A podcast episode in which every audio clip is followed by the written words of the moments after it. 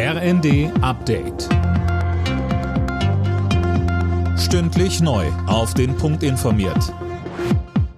Ich bin André Glatzel. Guten Abend. Zur Entlastung der Bürgerinnen und Bürger gilt ab heute unter anderem der Tankrabatt. Laut ADAC sind die Preise für Diesel und Benzin an vielen Tankstellen wieder unter 2 Euro gesunken. Vom Start des 9-Euro-Tickets für den ÖPNV ist dagegen noch nicht viel zu spüren gewesen, so DB-Sprecher Achim Staus. Das war ein ruhiger Start. Die Züge waren nicht übermäßig stark belegt, aber heute ist eben auch ein ganz normaler Arbeitstag. Ich glaube, es bleibt erstmal abzuwarten, wie sich der Verkehr, wie sich die Nachfrage über die Feiertage entwickelt. Die Bahn will über Pfingsten deutlich mehr Züge einsetzen. Kroatien darf den Euro einführen. Dafür hat die EU-Kommission jetzt grünes Licht gegeben. Ab kommendem Jahr will das Land die bisherige Währung Kuna durch den Euro ersetzen. Kommissionschefin von der Leyen sagte, mit diesem Schritt werde Kroatiens Wirtschaft und auch der Euro gestärkt.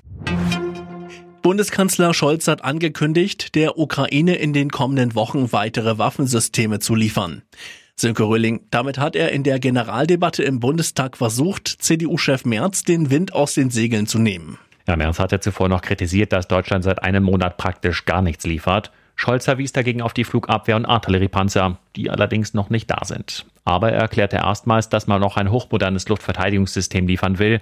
Damit versetze man die Ukraine in die Lage, eine ganze Großstadt vor russischen Luftangriffen zu schützen. Die Ukraine fordert vom Westen schon seit Wochen solche Systeme. Bisher hat Deutschland aber vor allem Panzerfäuste, Panzerminen und Munition geliefert. Die Deutschen haben im ersten Quartal des Jahres weniger Energie verbraucht. Das zeigt eine Erhebung des Bundesverbands der Energie- und Wasserwirtschaft. Im Vergleich zum Vorjahreszeitraum ging der Energieverbrauch um zwei Prozent zurück. Das lag demnach am warmen Wetter und höheren Energiepreisen. Alle Nachrichten auf rnd.de